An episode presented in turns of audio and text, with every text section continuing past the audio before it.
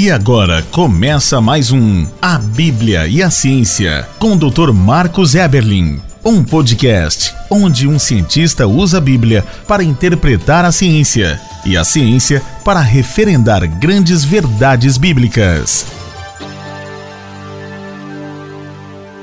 Olá, pessoal, bem-vindos a mais um podcast A Bíblia e a Ciência. Eu sou Marcos Eberlin professor, pesquisador, químico, cientista, escritor do Fomos Planejados, duelo científico do século, antevidência, mas, sobretudo, sou um cientista que, pelo exercício da ciência, aprendeu a reconhecer que a Bíblia está recheada de boa ciência. Ela é um livro de ciência? Talvez não, se você pensar que um livro de ciência deveria ensinar química, física, biologia, cosmologia, matemática. Mas se ciência é conhecimento, sim, a Bíblia é um livro que traz grandes conhecimentos, informações precisas, inspirada por Deus. Então podemos sim confiar na palavra de Deus. Eu tenho aprendido cada vez mais a confiar plenamente na inerrância da palavra de Deus, na sua autoridade absoluta. É a Bíblia que tem que ser utilizada para interpretar e guiar a ciência, e não o contrário. Não devemos ler, por exemplo, a Bíblia com livros de homens, como A Origem das Espécies de Charles Darwin, ou como é, lê-la com Galileu Galilei, ou com Hawkins com Big Bang. Temos que ler a Bíblia com a Bíblia, tendo apenas o Espírito Santo de Deus para nos auxiliar ao lado. Por quê? Porque a Bíblia é autoridade absoluta, necessária, suficiente, grandes verdades. Então podemos confiar na Bíblia.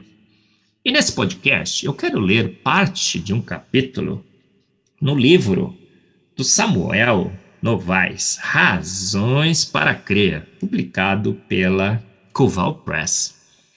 E nesse capítulo temos ali fatos incríveis sobre a confiabilidade da Bíblia.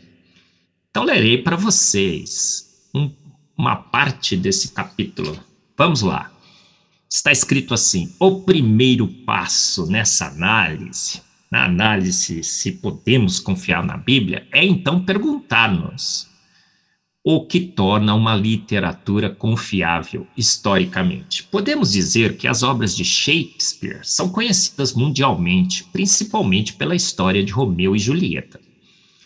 As obras As obras de Shakespeare são tidas como verdadeiras pela sua difusão na literatura inglesa e chegando até o teatro. Shakespeare é considerado amplamente como o maior dramaturgo do inglês.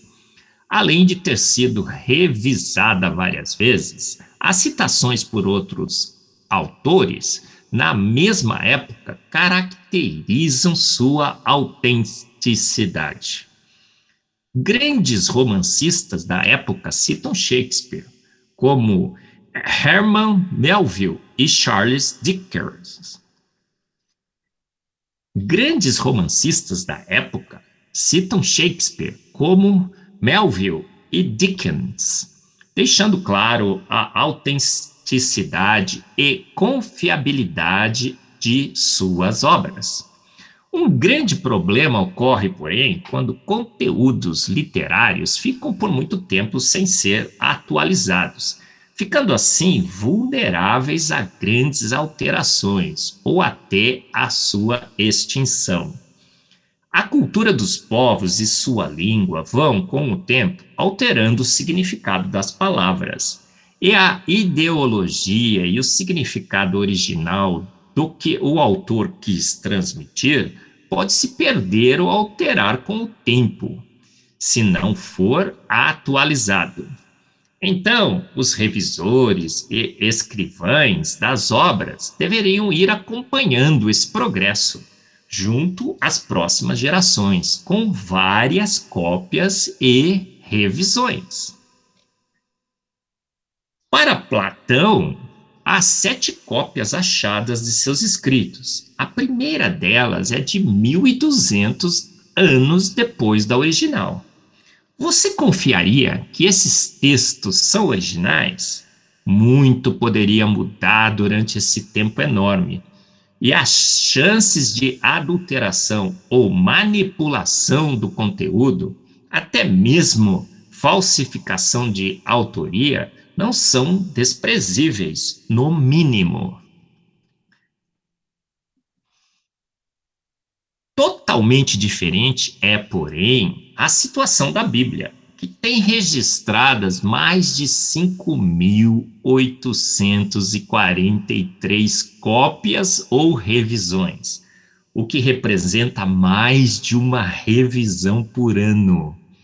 Para o Novo Testamento, esta taxa aumenta para cerca de três revisões a cada ano. A cópia mais antiga é de apenas. A cópia mais antiga é de apenas 25 anos depois do Apocalipse, o último texto produzido.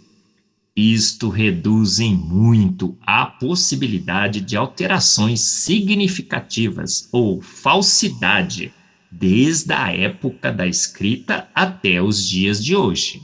É quase impossível, portanto, com tantas cópias disponíveis que servem de referência, imaginar alterações significativas que poderiam alterar a história dos evangelhos e da vida de Jesus.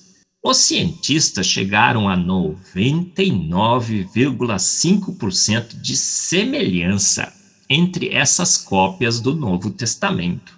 O detalhe é que as diferenças do Novo Testamento não são em doutrinas do cristianismo, mas em algumas palavras e letras. Se você realmente confia na ciência, acho que deveria acreditar que o que a Bíblia afirma é verdadeiro. No que se pode verificar, a Bíblia é infalível e descreve grandes eventos, todos fatos históricos. E esta é a ironia que resta. Professores e historiadores acusam a Bíblia de ter sofrido grandes alterações, ou ser uma invenção fictícia, enquanto idolatram homens e têm como certo que tudo em suas obras corresponde exatamente ao que eles escreveram, quando não temos certeza sequer que eles de fato existiram, ou se foram eles que escreveram de fato os textos. A hipocrisia de nossa sociedade se nota quando ela ensina que Aristóteles e Platão e suas obras são reais e originais, enquanto declara que a Bíblia foi corrompida e seus autores são, no mínimo, desconhecidos.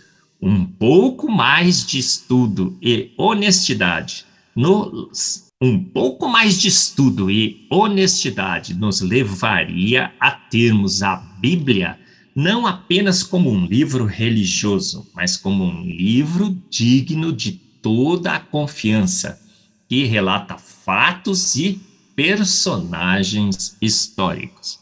Gostou? Esse é um trecho do livro de Samuel Novaes, Razões para Crer, que deixa claro que podemos sim crer na autoridade da palavra de Deus, confiar nos seus escritos.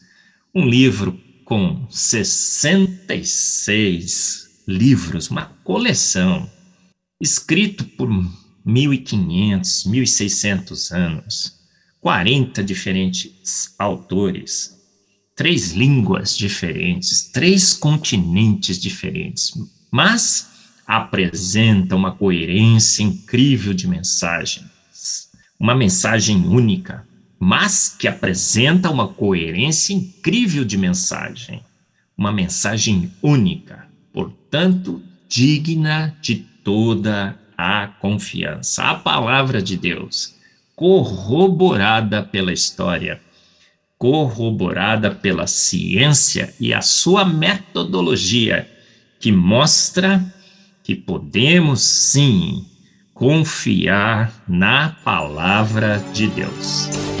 Você ouviu mais um A Bíblia e a Ciência com o Dr. Marcos Eberlin, um podcast onde a Bíblia e a ciência bem interpretados concordam plenamente. Conheça mais acessando agora o Instagram do Dr. Marcos Eberlin, instagram.com/barra Marcos Eberlin e a Coval Press, www.covalpress.com. Se você deseja ouvir os demais episódios, acesse agora nossa plataforma www.rede316.com.br e conheça mais.